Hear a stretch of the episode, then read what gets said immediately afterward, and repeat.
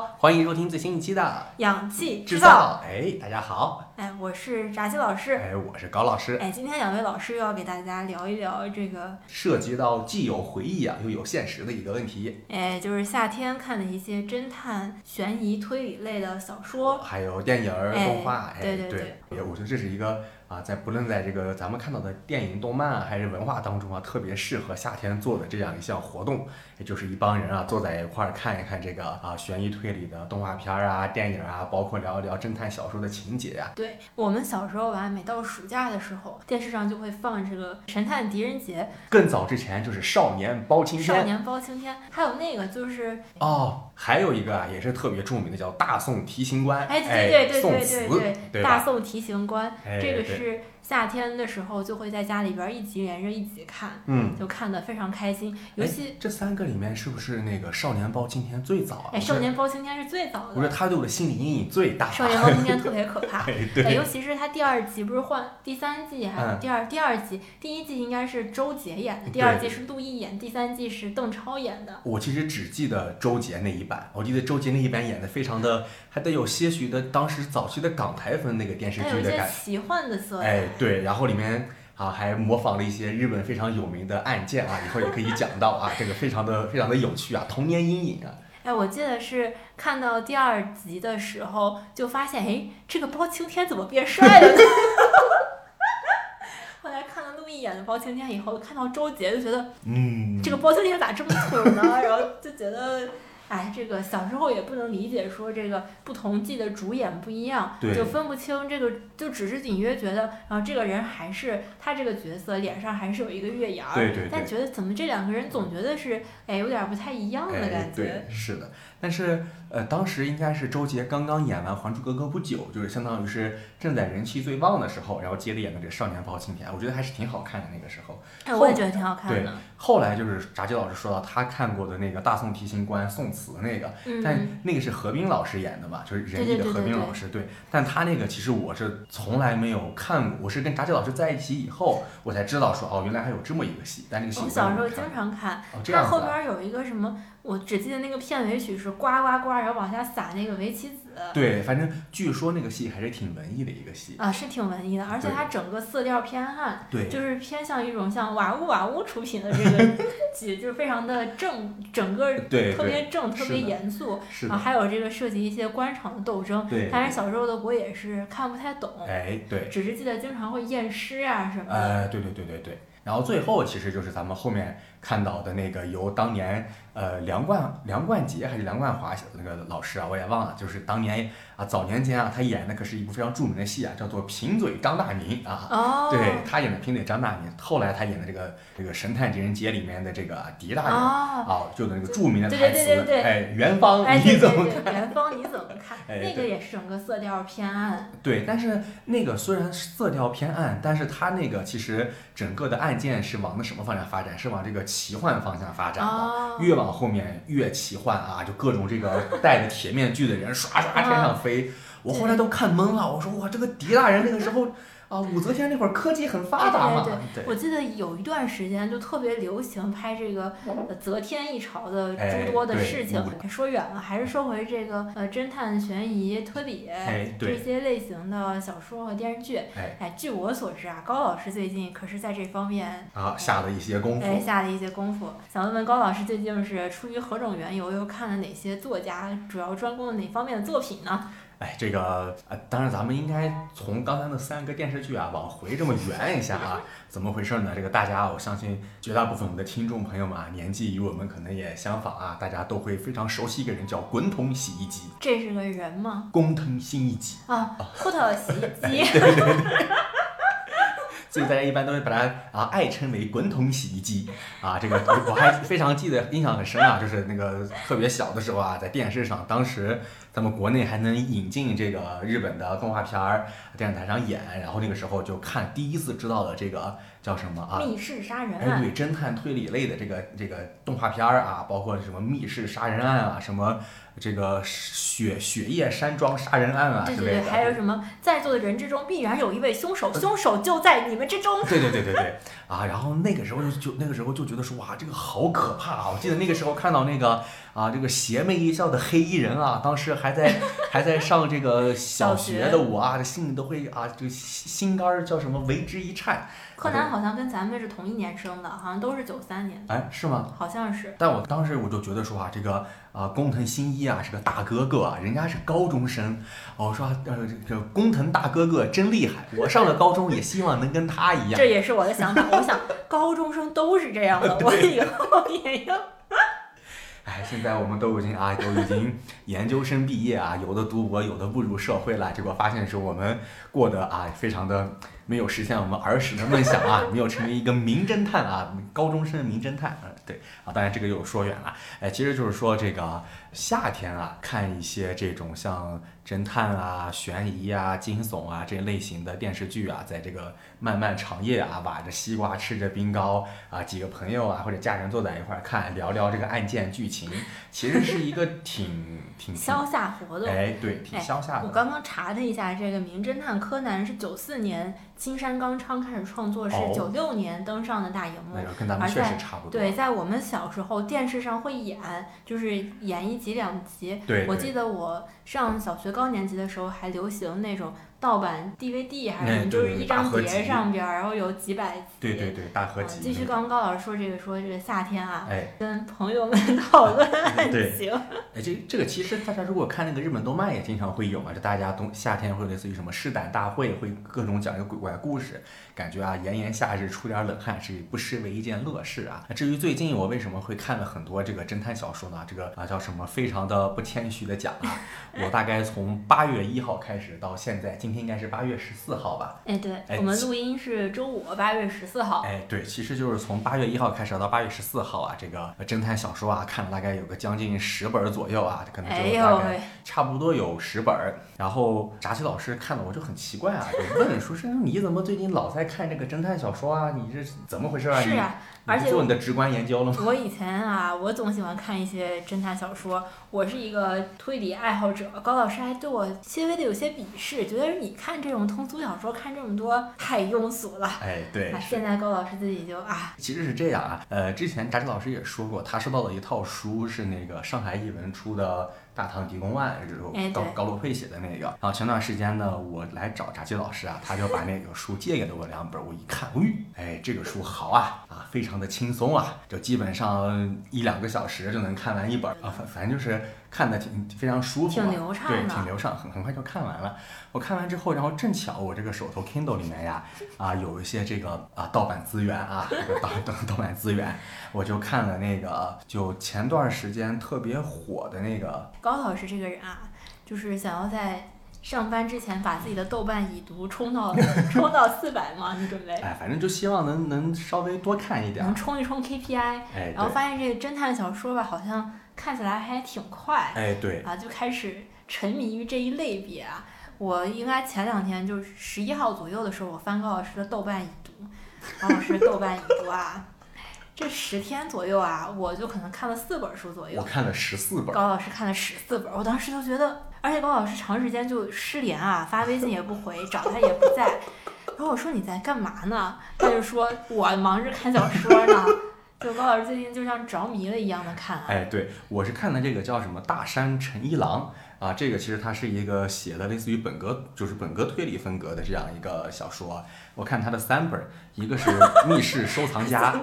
对啊，密室收藏家啊，绝对不在场证明和那个诡计博物馆。哎，这这三本书呢，它其实每个都是由这个短篇故事所构成的，然后全部都是本格推理的这种类型，所以说其实看起来也非常的流畅，非常的快，就很快你就哗哗就看完了。看完之后，其实你也不用，哎，对你也你也你也不用太过脑子。虽然侦探小说是一个费脑子写的事儿，但是其实回头一想，说发现啊，也没有那么需要啊，除了个别手法特别精细以外，其余的你看一看，觉得说嗯挺高兴就行。然后高罗佩的那个《大唐狄公》啊，也看了这么几本。然后看完这几本之后呢，哎，后来又看了一个特别有名的，就感觉这段时间也挺有名的，是高野和明写的《消失的十三节台阶》。嗯，这个是社会派。对，这个是社会派推理的。哦，那请高老师呃简略的讲一讲这个什么何谓社会派？何为本格？其实一般来说啊，咱们。说这个推理小说主要现在大家一般一说就是两两大类，一类是所谓的这个本格派推理，一类是这个社会派推理。其实所谓的本格派推理啊，他们其实就是说以逻辑至上，以推理解谜为主，然后呢，通过惊险离奇的情节和耐人寻味的轨迹，然后来推动读者来这个不断的去去阅读阅读。哎，对比方说啊，大家经常见到的什么密室杀人案呀、孤岛杀人案啊之类的，哎他们基本上都属于是这个叫什么本格派推理的。推理哎，对。然后本格派呢，一般它会满足这个以解谜为乐趣的读者，哎，所以他会希望说读者知道的信息和我知道的信息是对等的，哎，对这个可以让读者有参与感。对对，这个时候啊，就会说到有一些这个推理小说家特别的贱啊，他们就会怎么说？哎，部分推理小说家就特别的蹭啊，就他们他哎他们就会啊发出一个所谓的向读者挑战的宣言啊，就是告诉读者们说啊，到了这一块儿。你所看到的所有信息，跟我书中的这个侦探啊看到的是一样多。下面就看你能不能解开这个了。哎哎，这，就是一种推理游戏。我记得，就说回小时候啊，嗯小时候我们这个文化生活比较贫乏，嗯但是书店里面就有一种书是类似于你前一页告诉你一个案件，哎，背，后你可以翻这个答案，告哎诉你谁对对对是凶手。是的，是的。这个就是一种小朋友的一种游戏。哎，包括现在其实也有，就大家可能有时候，比方说看一些报纸啊，就纸媒现在还有那个，你可以看一幅图，就比方说有两对夫妻同时进了一家旅店，嗯然后下面就问说是这两对夫妻当中有一对是假的，请问是哪一对儿？这就是小时候的味道呀。呃，对对对，你小时候看过《冒险小虎队》吗？看过呀，冒险小虎队还会给你一个那那个红色的卡对对片，然后然后一转就出对对对来那个答案。，大家有有听众是看过《冒险小虎队》，小时候觉得人家可洋气了，人家都叫 Patrick，对后来 派克 帕特里克啊，对帕特里克啊，对。现在一想，这个这个东西简直就是一种就是简单版的本格派，就是给小朋友的一种游戏类型的东西。而且而且它那个其实设计的还挺巧妙，就是有三个，一个这个智力担当，一个体力担当，还有一个小女孩儿，还有一个小女孩，小女孩干嘛的我也忘了，但但反正反正是一共有三个人啊，他们三个人各各自有不同的这个任务功能。角色，对对，然后这个说完本格派这个是什么意思啊？就要说一下这个所谓的社会派推理啊。这个社会派推理呢，其实就相比于本格派这个所谓的注重解谜呀、悬疑的这种以外啊，社会派其实更注重的是对于人性的描绘与剖析啊。哎，以，及各种值得思考的社会问题。这个说到这个社会派推理，大家就会知道一个特别有名的这种，就是松本清张啊，日本的这个小说家，哎，他就是这个社会派推理的一个代表人物。哎，这个刚刚啊，咱们说完这个社会派跟这个这个本格派啊，这两年特别火那个东野圭吾啊，就大家对他其实定义也有些复杂，有的人认为他是这个本格派，有的认为他是这个社会派，但是他的那个比较著名的嫌疑人 X 的现身，这个其实就是属于一个比较典型的本格派的推理小说。真的吗？对，因为它是通过这种作案手法的轨迹，这种就其实这个是可以看到，像社会派里面可能对这个作案手法没有那么呃精巧的、那么奇怪的那种作案手啊法。对我觉得松本清张啊，真的是一个非常明显的社会派的一个推理的作者。呃，因我其实看过挺多松本清张的作品，包括、哎包括这个新星出版社出了一套他的短篇，就是《大手笔》，还有这个《坏女人》和《革命者》哎这三对本，就是工部美学选的一些松本清张的短篇。在这个里边儿吧，就非常明显的能看出来，松本清张他很多呃这个作品里面是没有什么特别坏的人，甚至也没有什么特别强的轨迹，它只是以一个案件来勾着你的兴趣，像一个小钩子一样。勾着你，然后来写一些他想写的社会事件，哎，包括非常非常有名的这个黑色皮革手杖，这个是前几年又日剧又重新改编了是，就是改编了很多次日剧啊、电影啊什么的。但是我看的那个小说啊，那个小说啊，它甚至都不能称得上是一个推理小说，因为它前前边儿还假设有一个。呃，有一个记者还是什么，就是他在观察说这个女性到底在干嘛，相当于有一个这个解谜者和这个侦探的这个所谓的角色。后来呢，这个人就消失了，写着写着这个人就没有了。哎，到了最后，就只剩下了这个女主角和她的对立面，就嗯没有这个所谓的观察者了。嗯，因为松本清张的很多长篇都是在连载的过程中写完的，就能看到他写着写，他甚至都懒得跟你说什么啊，我我我有一个人我在探案这种事情了，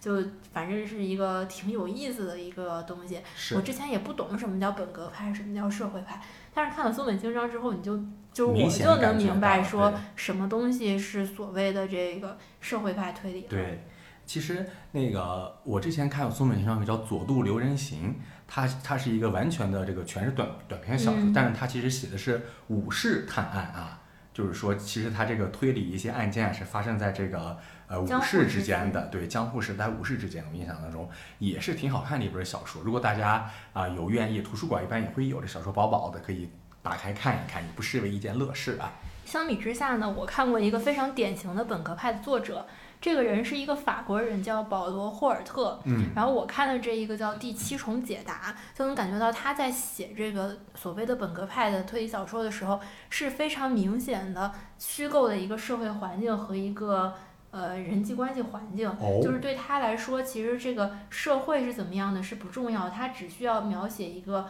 他所谓精心设计的技巧。比如说哦柯南，小学生都当了一千一千集了，你要说真的，他能表现出日本社会的怎样的改变，只能表现出这过了二十二十多年，柯南也也用上智能手机了。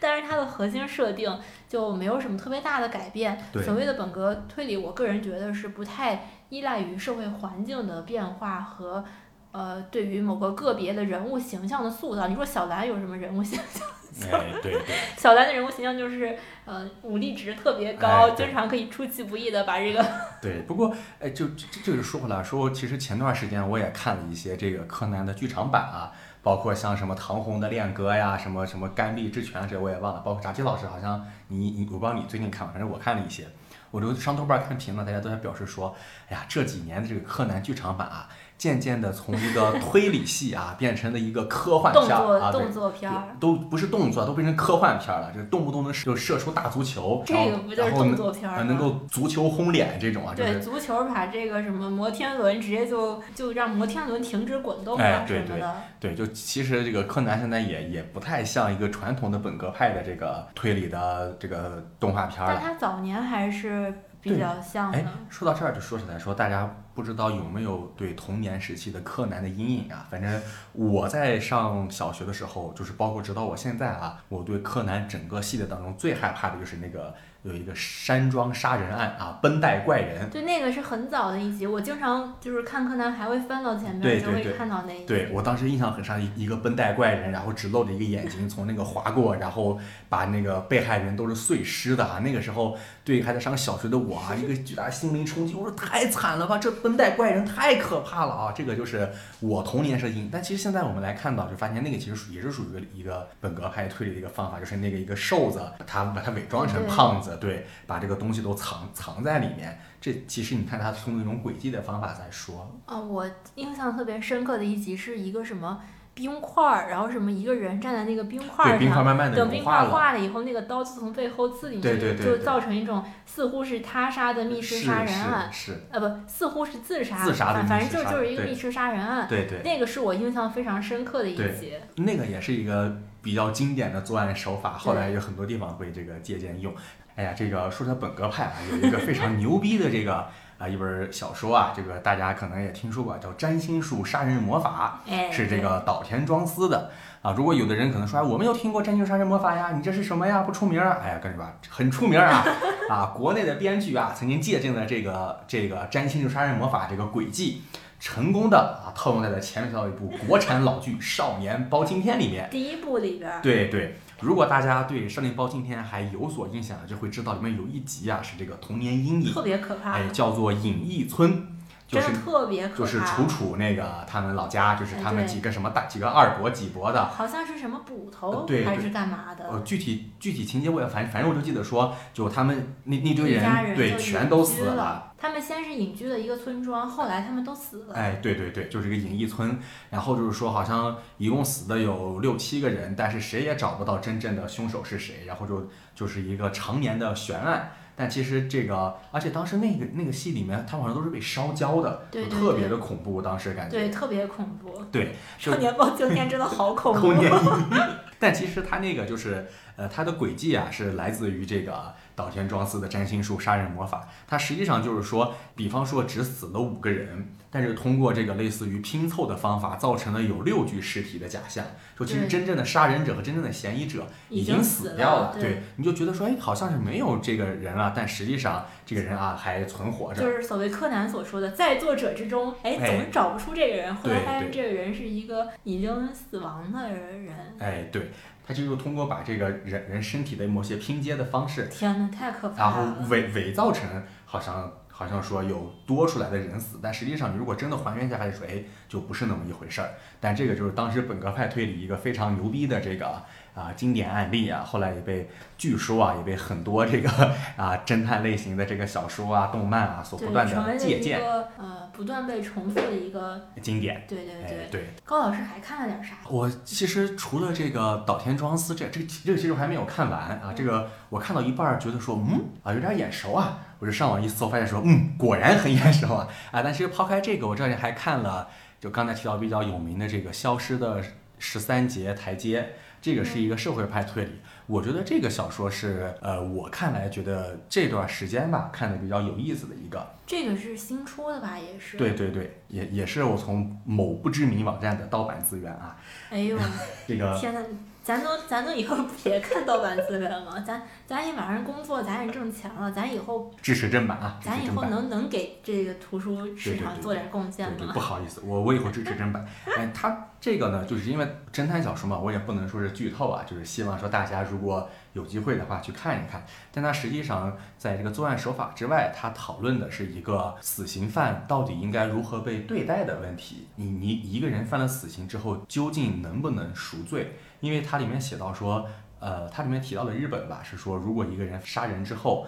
他只要不断的去这个忏悔，就是官方认为他有悔过之心，那么他就可以不被判处死刑。哎，对，那么到这个时候，大家就会讨论说，首先我们如何知道他是不是真的在悔过，以及它里面提到的那个他们要要为一个这个杀人者洗刷冤屈，但是这个所谓的杀人者他丧失了记忆，所以他就没有这个叫什么悔过悔悔之心。过之心。那么这个时候，我们到底还应不应该就是对他进行相应的惩罚？就是我我完全没有这个，我完全不记得了，我也肯定没有悔过之心。那么这个时候我该不该处罚他？那么那些所谓的可能有杀了好几个人的，然后他说他有悔过之心，却能在牢牢狱当中一直活着，那么这个东西又是不是一个恰当的事情？他其实在呃通过这样一个故事在讨论这个，它里面所谓这个十三节台阶也是在说以前这个死刑犯啊，就上这个绞刑架，一共要登十三节台阶，也相当于是对人的一种审判和内心的一种救赎。所以它是一个比较典型的社会派推理的小说，但是它这个啊，确实是这个社会派里面啊，这个作案手法啊，不太走心。对这个作案手法呢，不能说是不走心啊，但至少说揭秘之后，你就发现说，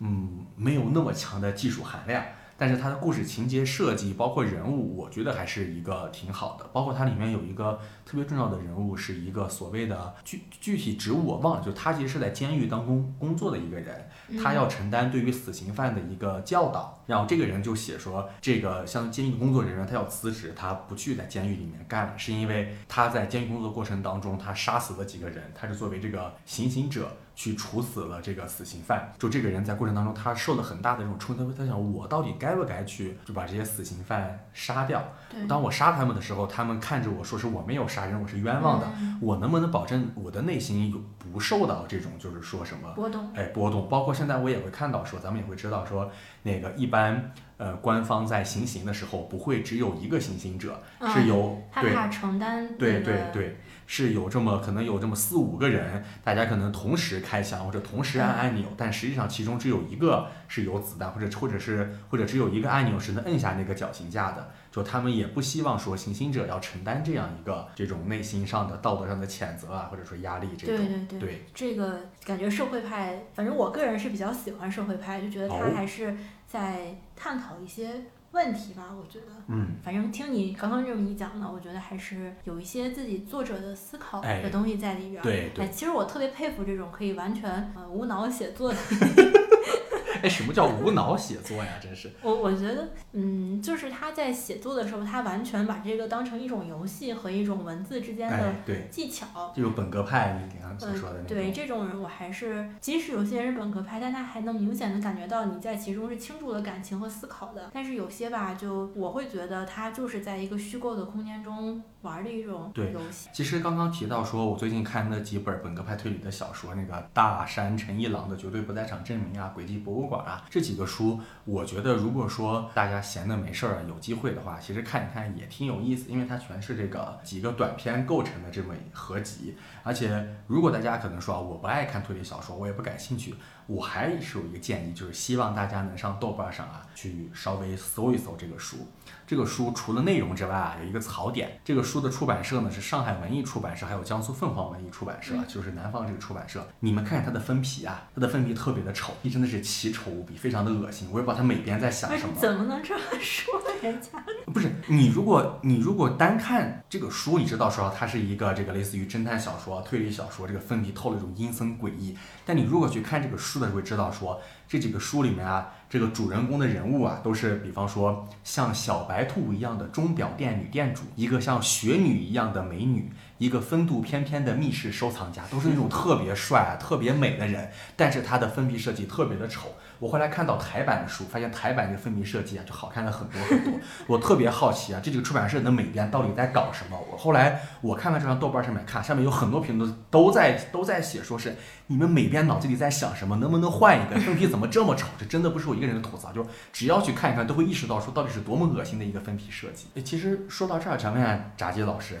你以前也看过很多这个东野圭吾侦探小说，你还有什么印象呢？我印象比较深的是看《嫌疑人 X 的现身》，哎，对，当时是在飞机上看的。哎，前几年吧，如果你发现有人在飞机上看书，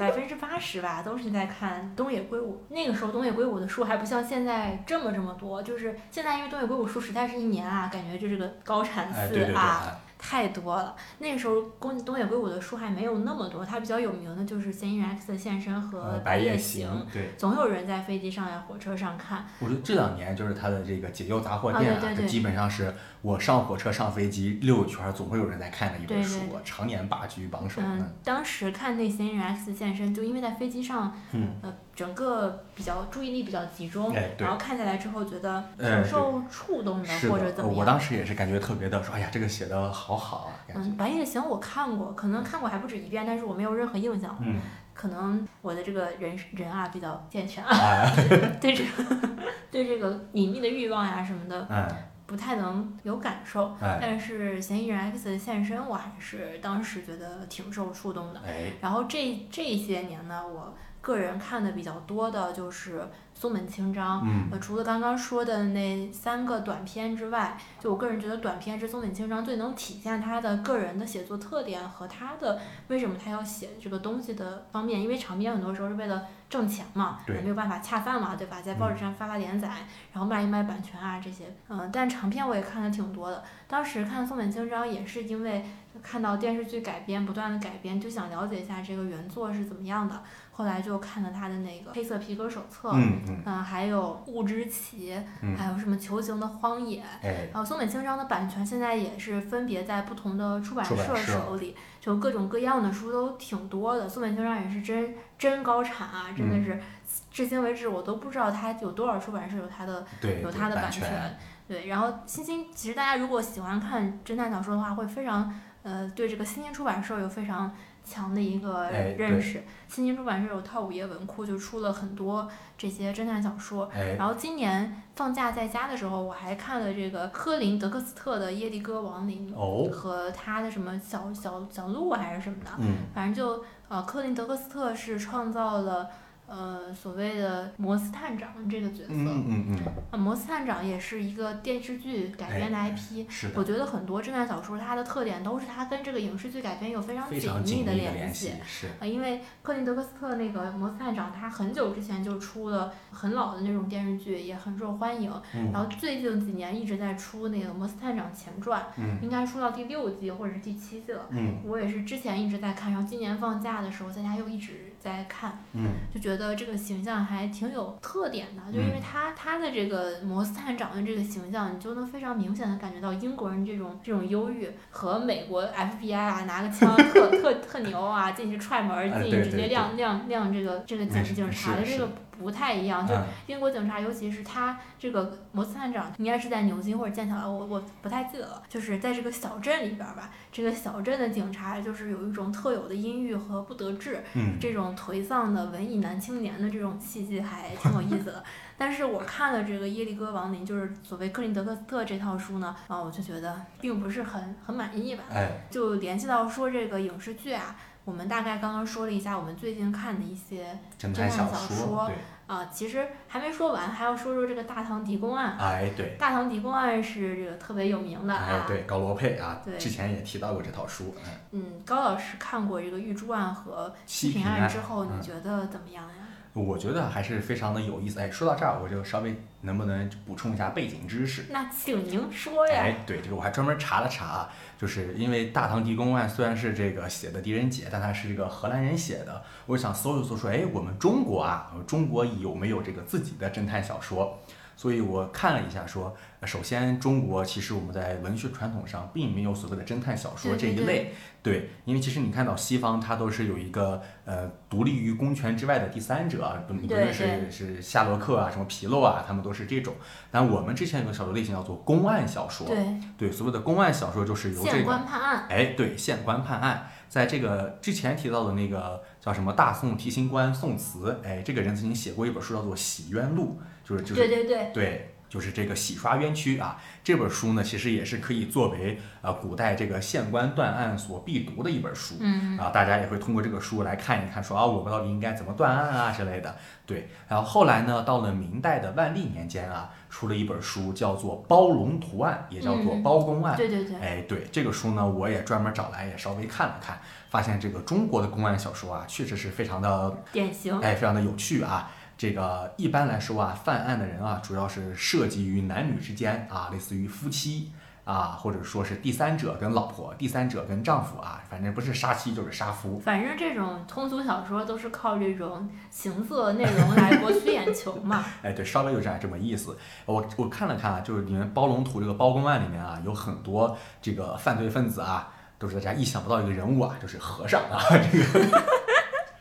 都都是用来进行宗教宗教运动、哎，对，就是说 抬佛的对，其实如果大家那个看过以前一本书特别有名，孔飞那个《教魂》，就、啊，对，对孔飞力的《教魂》里面也提到过说，在中国传统社会当中，大家其实对于这个游方的道士啊、和尚都很恐惧。社会不稳定因素。对，因为他们四处乱跑，然后怎么样，然后经常会干一些这个奇怪的就是事情。盲流。对，所以说他们也是这个古代公案小说当中的啊一大犯罪分子啊，就非常的邪恶啊，就是就是有有这么一个形象。然后其实我在看这个公案小说的时候啊，我就想到说，哎，好像我在很小的时候曾经看到过一个可以归纳为公案小说的特别早的一条记录。说到这儿，炸鸡老师，我还专门搜了搜啊。中国最早的跟这个类似于公案小说，但是它肯定不是，是一条这个记录。您猜猜出自于什么时候？汉朝。哎，说错了，先秦韩非子。哦。先秦韩非子里面有一条叫做子产断案，是说，哎，对，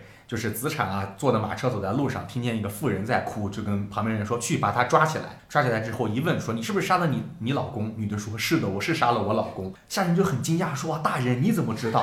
然后子产就啊胸有成竹的说说啊，一般人啊亲人死了之后，他要么是悲伤啊，要么是难过，但这个妇人哭的时候只有恐惧。由此我断定她杀了她老公。我看完都惊呆了，我说这子产不是一般人啊啊！就其实可以看到中国古代的公安小说当中，这个其实断案的人啊是具有超人的智慧，他基本上不太会被类似于蒙蔽。不太会被欺骗，对对而作案者也常常没有特别奇怪的作案手法，就其实是一就是个，一招就是那个大怪来了，一拳超人他就飞了哎这种对对对类型的。就其实古代公案小说它整体而言是比较短的。那么古代公案小说完了之后啊，就是其实到了民国时候啊，我专门查了史料啊，我真的专门查了史料，哎，对，哎，呃，就是这个西方人啊，把他们的侦探小说传到了这个中国哎，来。我们进行这个五四文化运动，我们也要搞这个新文化，哎，对我，们也要写小说。哎，对，大家就看到说，哎，侦探小说这个东西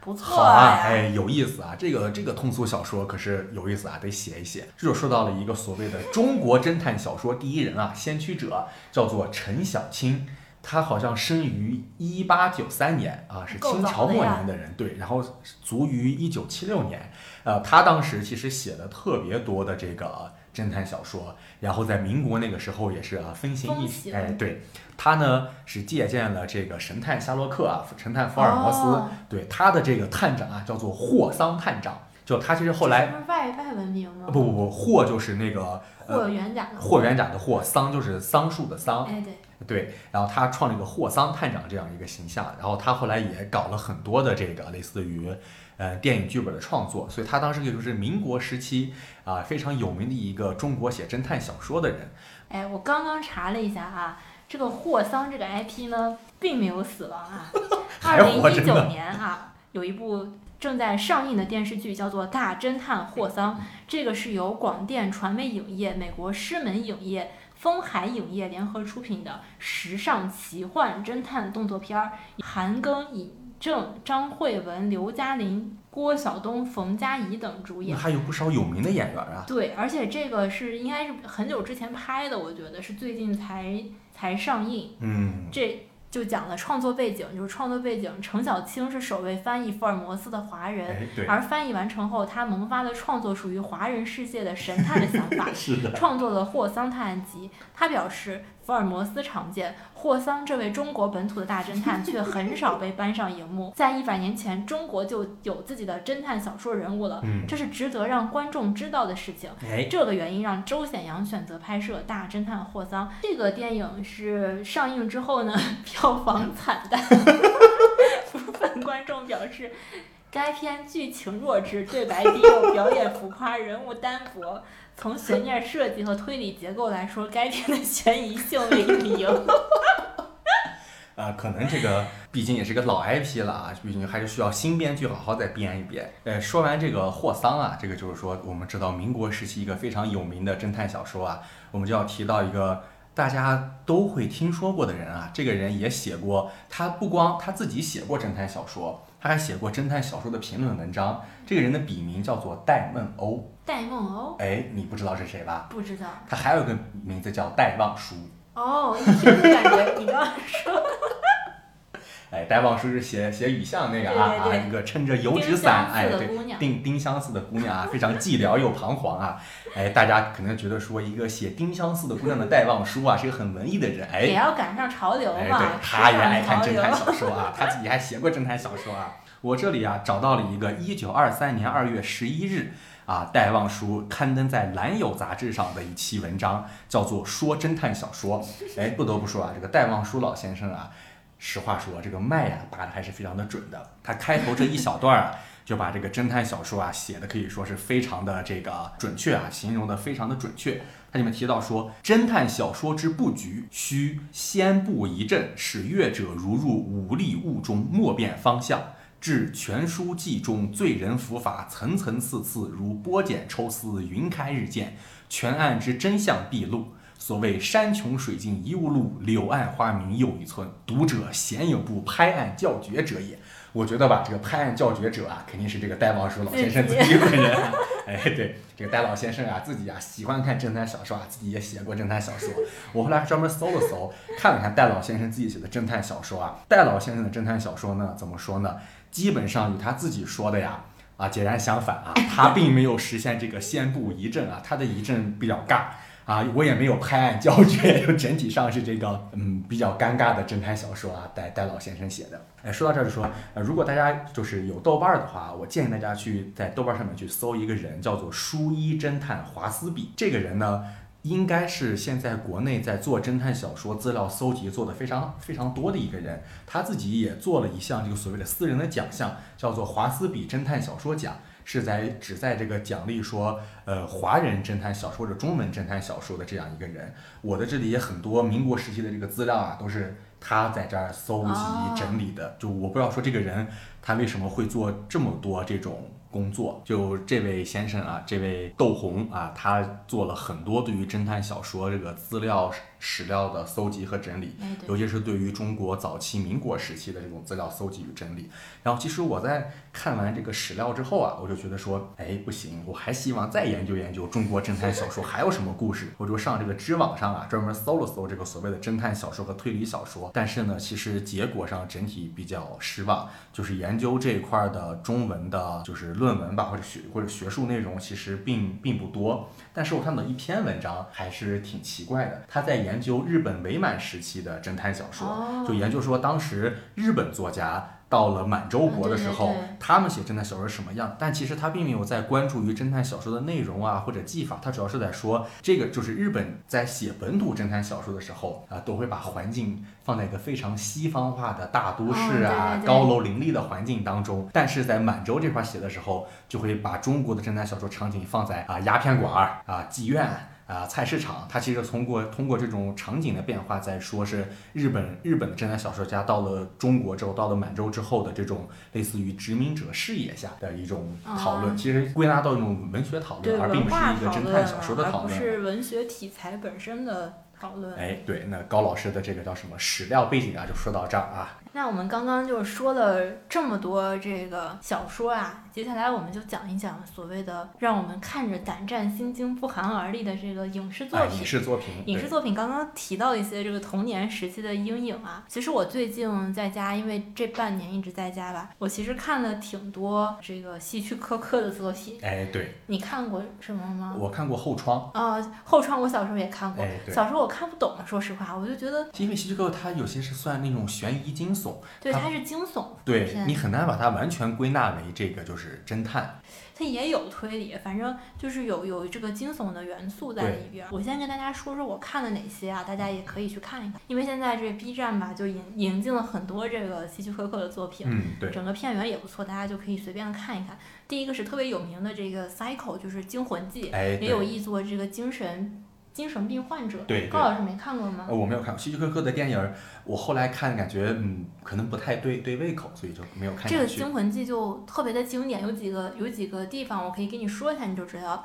第一个是这个浴室杀人，哎就是他正在洗澡，对对，对这个你知道，那个我知道这个应该那个号称是经典镜头。用的非常多的镜头，快速剪切，对对对，经典镜头。。但是嗯作为一个外行人，咱也看看不出来，看不懂。而且因为他这个就是在你看这个电影之前，他已经太有名了，他已经被叙述了太多次，所以我反而没有那么多的感觉。还有一个是那个那个夫人，就是你就反正《摩登家庭》有一集还给我恶搞过这个，啊就是模仿有一个那个老夫人，嗯然后她住在楼上，但她其实根本就不存在，就就是她太经典了，以至嗯于我们再去观看的时候，这个观看的体验可能没有没有那么好。还有这个《迷魂记嗯，对，这个也特别有名》，《迷。魂记也》也是很有名，它也有很多非常经典的镜头和，场景，还有西北偏北。嗯，这个据说是希区柯克非常大获成功的一部好莱坞大制作，是的就在那个总统山上。哎，对对。你你你有印象吗？我就你说一些虽镜头我是虽然你有印象，看虽然我没有过看过对，但因为镜头太经典，大家都会对，有所了解。但是这些呢，就是其实我个人并没有非常的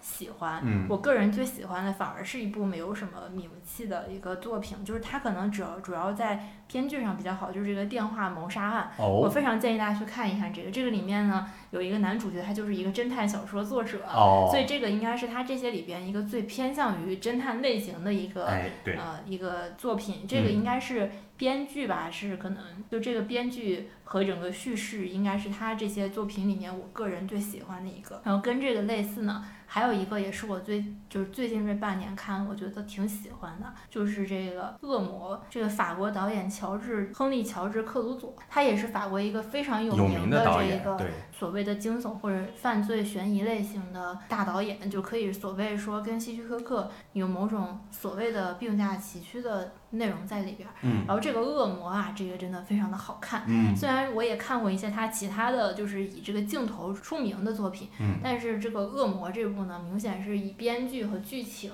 和表演就是做的比较好。哎，虽然说开始的时候可能你觉得有点儿呃看不进去，但是你往后看你会觉得非常的进入，而且真的是可以起到这个让你浑身发冷的这种哦感觉在里边儿。就反正我觉得《恶魔和电话谋杀案》是我个人是我个人觉得观看体验比较好的。嗯如果大家对电影史啊像我一样不太了解，呃，对这个镜头语言呢你也不太关注的话，可以也许可以看一下这两部作品。哎，说到这儿，就是之前跟炸鸡老师我俩一块在电影院曾经看过那个《消失的客人哎，对对》，还有《，东方快车谋杀案》，对感觉挺好的这个侦探类型的电影，尤其是这个《消失的客人》，对对对，感觉就是看不见的来客还是什么，反正他好像翻译的名字不一样在豆瓣上它的名字叫《看不见的客人》。哦。然后现在在咪咕视频、腾讯视频和优酷视频上都可以看，就是资源应该也挺多的，是一部二零一六年的作品。哎，我感觉这是昨天才看的，怎么都四年前了？是真的，时间过得好快啊！呃我看到我当时记得这个，就是我们当时是在电影院看的，嗯，然后看的时候就听到后边的人就频频的在惊呼，哦对对对。对就是一部呃观看体验比较好，而且可以很多人一起看，就觉哎得对很、很消夏，然后感觉很好的一部作品吧。是的，呃，刚刚我们说的一些这电影啊、电视剧啊什么的，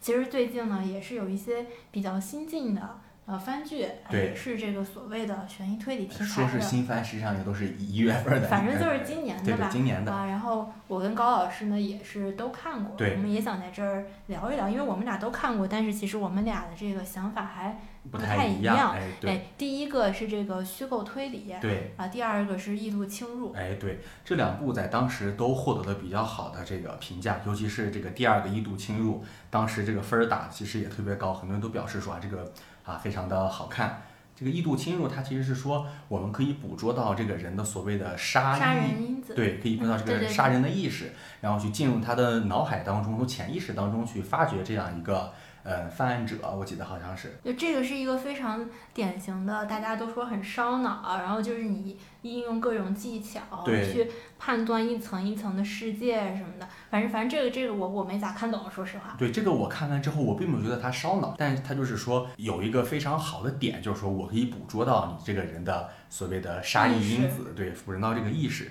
在意识当中去进行这样一种捕捉，这样一种嗯探案，我觉得这个是比较好，尤其是开头第第一篇那个，在一个碎片的意识世界当中去追寻，就整个开头是把人就抓住了一个，但是我确实相比于异度侵入，我更喜欢的是虚构推理，哎，我也是这样。哎，对，我以为你会喜欢《异度侵入》，因为《异度侵入》是一个原创作品。哎，对，啊，然后大家也就反正今年一月番，就整个大家的评论特别的好。对对。然后我看到每一次呃更新之后呢，大家还会在下面评论，就说、嗯呃大家会看反复看很多次上一集，会说这一集和上一集，然后哪哪个部分不一样，哪个是啊现实世界，就是很多人在其中获得某种游戏的乐趣，或者是一种智力探索的这种乐趣。哦但是说实话，我我我也懒得懒得搞这些，然后嗯我我也半看懂半半不看懂，嗯，看到最后就觉得说，嗯，行吧，你要非这么说，那就就这样吧。啊，至于有什么意思，就是我觉得，反正我是觉得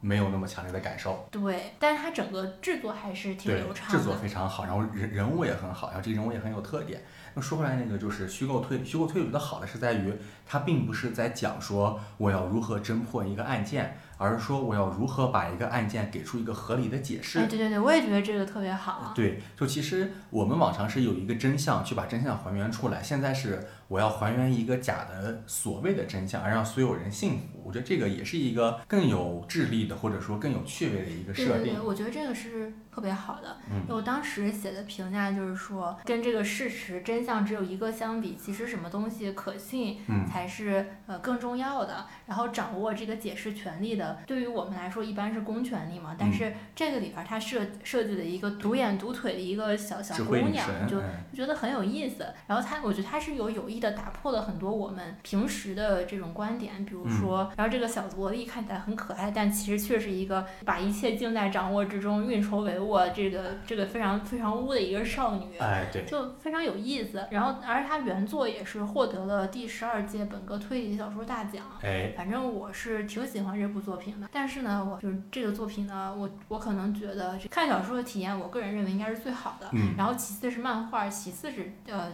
番剧，因为番剧你可能你得看个五集你才能看完一个故事。对，我觉得它本身并不是一个很适合改编成番剧的一个作品。对它做改编成番剧之后，呈现形式稍微有一点点拖沓，包括后期人们也觉得说，对对对，人就说，哎呀，你这你这每集才才讲一个事儿，然后上完又重新推倒重来，很对多人对对觉得说太，拖沓。就是特别的累，你就感觉你怎么这点事儿还没弄完呀，就是特别不痛快。嗯，但是确实这种魅力又恰恰是它这个东西最大的闪光哎点，，是的。也挺推荐给大家的吧。其实还有就是那个大欺诈师，哎，对，大大大欺诈师，它虽然不是一个推理探案类型的动漫，但是可以把它当做一些具有悬疑特点的故事去看。对，它也是，呃，其实大欺诈师这个呢，它最开始是先有日剧嘛，应该是一八年的时候的日剧。那日剧里面它的宣传就是说，今天又要骗到你了，嗯，嗯今天又要把你骗个底哎朝天了。对对对呃，，它整个也是一个呃非常轻松愉快的一种非常爽的体验，其实跟这个侦探小说我觉得有某种类似之处。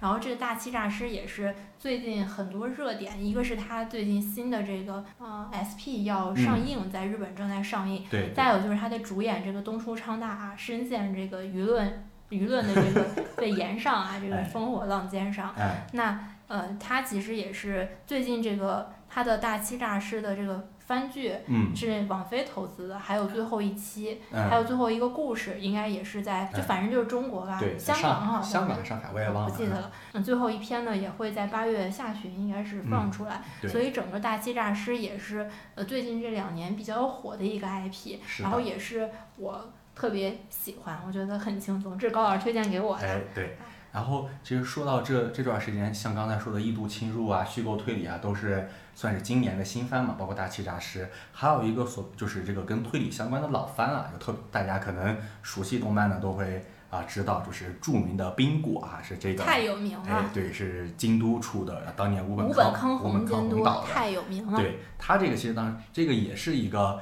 以所谓的以神木高中古典部为舞台，然后围绕四个部员展开的这种校园推理剧，也是早年间一个校园不活当中非常好看的这样一部动漫。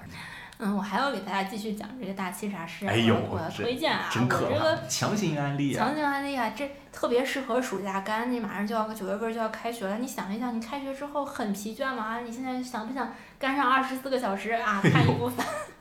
这个大谁没事儿干二十四个小时啊？真是，这个大欺诈师的电视剧是有十集，嚯，呃，其实他这电视剧和电影都是主演是一样的。嗯啊，啊，就是小日向文世和东出昌大算是两个男配，嗯啊，然后女主是非常非常非常可爱、非常美丽的这个长泽雅美啊，她是先拍的电视剧，大家一定要先看电视剧，因为电视剧的这个情节和 SP 的情节是连着的，你要哦先看了电视剧之后，你才能明白这个基础的人物设定和剧情设定。哦，然后呢，她现在是总共出了三个 SP，嗯呃，前两个应该都是去年放出来的吧，今年又放了一个新的，嗯，就特别的好看啊！这加起来你就能干差不多十四个小时。谁没事干这么长时间呀？哎，我跟你我跟你大家说，就是说，呃，《大欺诈师》是我推荐给炸鸡老师看的一部番剧，但是到目前为止啊，我只看完了第一集，我就没有再往下看。我觉得说哦挺好的，我就我就没有再往下看了。我给炸鸡老师推荐了这个长泽雅美、小杨香文主演的这个叫什么《行骗天下》，我也只看了一集，我也再没有看了。那天炸鸡老师跟我说，我都看完了，我都惊呆了。我说你怎么能看这么快？啊，不要不要不要在意，就是刚刚说错了啊，口误，就是《行骗天下》这一系列。呃，十集电视剧三三部 SP，你干一干，你能干个十四个小时。然后大家还要再看这个动漫啊，这个番剧，今年网飞爸爸新投资的这一部，它应该是四个故事，每个故事你就假想假想它是一个半小时，你又能干六个小时，加起来你干二十二十个小时你就没有问题啊！你这个少睡一点，睡四个小时，一天就干了，一天就干完了。而且因为它这个剧情其实没有太多情色的部分，所以是可以一家人一起看的。嗯，就是它非常适合一家老小一起看，剧情也很简，就是其实并并不复杂，就是整个是一个非常制作水平非常高的这种通俗的呃剧情，反正我觉得就是挺好看的。啊，就给大家推荐大家一起干一干。然后说到这个番剧和电视剧和真人演的这种区别呢，就我个人觉得长泽雅美啊、小日向文世啊、东山那咱就先不说他了，他们的演表演肯定是非常加分儿的。嗯但是在呃这个真人里面，它很多镜头拍摄受到限制的，嗯就是从镜头啊，包括到这个飞机在天上飞啊什么的，反而是到了这个番剧里边儿，它就可以随便的去美国啊，哎对对对，随便的去新加坡，随便的上天有限制，哎，对，就反正我觉得各有各有长短吧。嗯然后它整个动作也会更流畅，就是你在那个动番剧里边儿，你对人的动作的特写可以做得更更流畅嘛。反正就都很好啊，大家可以都去看一看。虽然它也不能算是推理小说。哎，说到最后呢，我还想给大家推荐一个非常无厘头的这个。哎有，呃，剧集啊，这个叫《大川端侦探社》，是一四年的作品。嗯它是一个呃深夜剧，是小田切让啊，小田切让主演的。大家如果不对这个演员不了解，你可以随便搜一下，看看帅哥了，他的脸啊，他嗯就是非常的帅，小田切让非常的帅。B 站也有，那我自己是挺喜欢，虽然他不是所谓的主流推理，没有什么一直杀人的这个连环杀手，嗯它的剧情也没有那么的紧张，但是确实会让人觉得是人生困境和莫名其妙的深夜剧，会让你感觉到一种不一样的体会吧，嗯还挺喜欢。这个炸鸡老师把这个电影啊、这个动漫呀、稍微说了说，我呢就想再圆回来这个我们的侦探小说啊，毕竟我最近看了很多侦探小说啊，啊，如果有的朋友说是说我就想看一看侦探小说，说是那我看侦探小说我应该怎么选呢？啊，就除了鼎鼎有名的像什么阿加莎·克里斯蒂啊，或者说这个柯南·道尔啊这些人以外，说我要看这部小说哪些是质量有保障的啊，能让我去看的？哎，这就说回来啊，高老师啊，今天为大家说一说这个啊有几个重要的推理小说的奖项啊，这这这是这几个奖项啊，就是大家如果说你看小说买一本侦探小说上面一看说，哎，有获得这些奖，那么就可以考虑入手啊，去看一看。那是什么奖项呢？哎，这个我们要先要说啊啊，美国人啊有意思。一九四五年的时候啊，美国有一个协会成立了，叫做美国推理作家协会。这个协会呢，他们搞了很多奖啊，包括什么年度最佳小说奖啊、短篇小说奖啊、罪案实录奖啊等等等等。其中特别著名的艾伦坡奖。哦，著名的艾伦坡奖就是这个美国推理作家协会所创立的这样一个奖项，奖给这个啊各种可爱的这个写这个啊推理小说啊、悬疑侦探小说的这个作家的。给大家讲讲啊，这个艾伦坡奖呢，获得提名的翻译小说，它不是获奖者啊，是这个获得提名的，就是有这个嫌疑人 X 现身，还有凑佳苗的赎罪。嗯嗯，历届获奖作品就是 Best Novel，、嗯，比较有名的有哎这个钱德勒的钱德勒啊，钱哎德勒的《漫长的告别》哎这个书就非常有名了。我也看过啊，哎就是这个什么罗斯起子，哎，对对对，好像是吧这就特别有名对，了。特别的有名。嗯，这个美国推理这个协会的艾伦坡奖啊，就是一个相当于是美国搞的非常著名的这样一个推理小说的奖。那么还有一个奖呢，是大家也非常著名的啊，是由英国人搞出来的，叫做他们这个组织呢叫做英国推理作家协会。哎，就是美国人搞了一个，英国人也搞了一个。英国这个推理作家协会呢，是一九五三年成立的。他们在一九五五年的时候呢，搞了一个非常著名的奖项，叫做金匕首奖。哎，太有名了。对，而且我觉得英国这帮人特别搞笑，他们除了金匕首奖啊，还有银还币手奖。哎，对，银匕首奖、铜匕首奖和钻石匕首奖，也 就他们这个也是啊、非常的有趣，就搞了很多的这个嗯奖项，也有很多非常著名的这个推理小说的作家啊都获得了这个奖。前面的是艾伦坡奖的这个获奖的奖杯呢，是艾伦坡的一个半身像。然后金匕首奖呢是一本书摊开，上面插了一个金色的匕首，就看来还挺有这个悬疑惊悚特点的啊。哎，但是其实呢，在这两个奖之外，还有一个奖，大家可能也听说过，叫做阿加莎奖，是哎今年阿加莎·克里斯蒂设立的奖。这个阿加莎奖啊，这个奖杯啊，就非常的有趣。阿加莎奖的奖杯呢，是一个茶壶。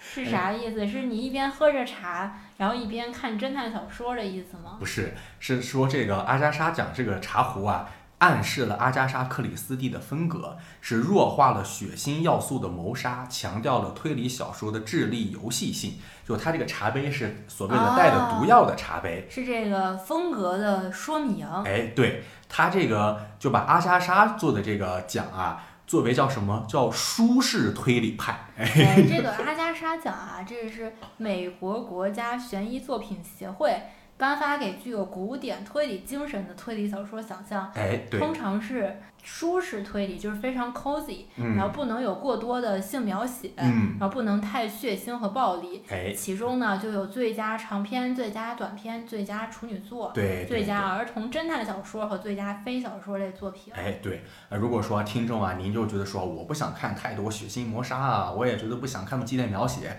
你就找一找或阿加莎讲的。哎，如果说呢，您还有别的特殊的兴趣爱好，比方您就觉得说我特别喜欢啊黑人同胞，哎，不瞒您说啊，有一个奖叫做切斯特海姆斯奖，这个推理小说奖呢只颁发给黑人作家。那么刚刚大家可能就都听到啊，说这个，哎，美国这个推理小说协会啊，啊，英国推理小说协会啊，那么还有一个地方啊，它也有这个推理小说协会，就是前面提到的这个日本日本。日本啊，老大哥啊，日本在一九四八年的时候就成立了推理作家协会了。这够早的呀！对就他这个叫什么后后进赶先进啊！哎，对，其实就是日本的推理作家协会是比美国、英国成立的要更早的。然后非常著名的，像什么松本清张啊、江户川乱步啊，他们都是这个啊组织里面的重要人物。嗯然后你像，其实日本有两个奖项特别重要，一个是叫江户川乱步奖，一个是横沟正史奖。哎哎，，这两个推理小说奖呢，都是奖励给新人作家的。哦它的要求是获奖的作品必须是没有公开发表过的。哦，哎，就是您过来给我们投，我们给您推的奖。所以说，如果要看日本的这个小说，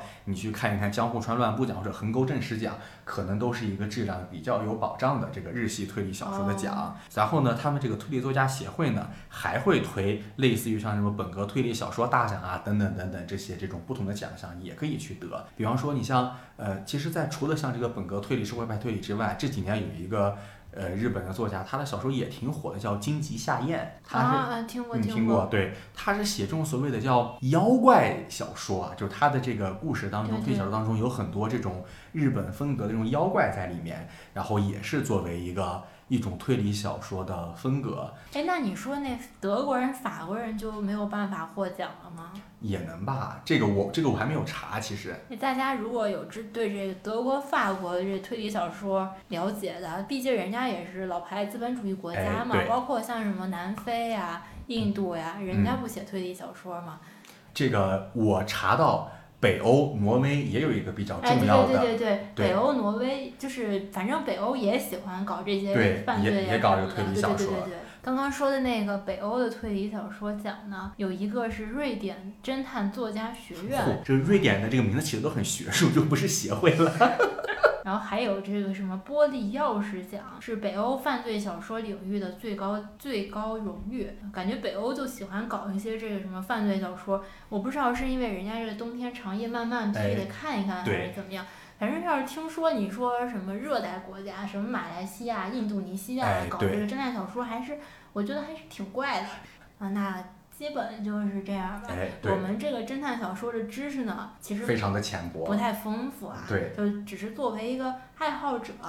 跟大家聊一。哎，这听众之中吧，如果有这个推理小说大圣，大家就可以在评论中指出我们的错误，也不要对我们进行人格辱骂，因为我们真的不懂啊。嗯不知道大家夏天放暑假的时候一般会喜欢干点啥呢？嗯，反正如果说大家说，哎，我也想看侦探小说，可以寻那些奖啊，去稍微找一找，看一看。就算自己不看啊，可能这期听完啊，就也作为一种谈资啊，也可以跟朋友们稍微啊稍作显摆啊。跟你的朋友们聊一聊小时候最可怕的柯南是哪一集，哎最害怕的少年包青天是哪一集？哎，告诉他们说啊，戴望舒不仅写过雨巷啊，他 还爱看侦探小说啊，这个冷知识真的是。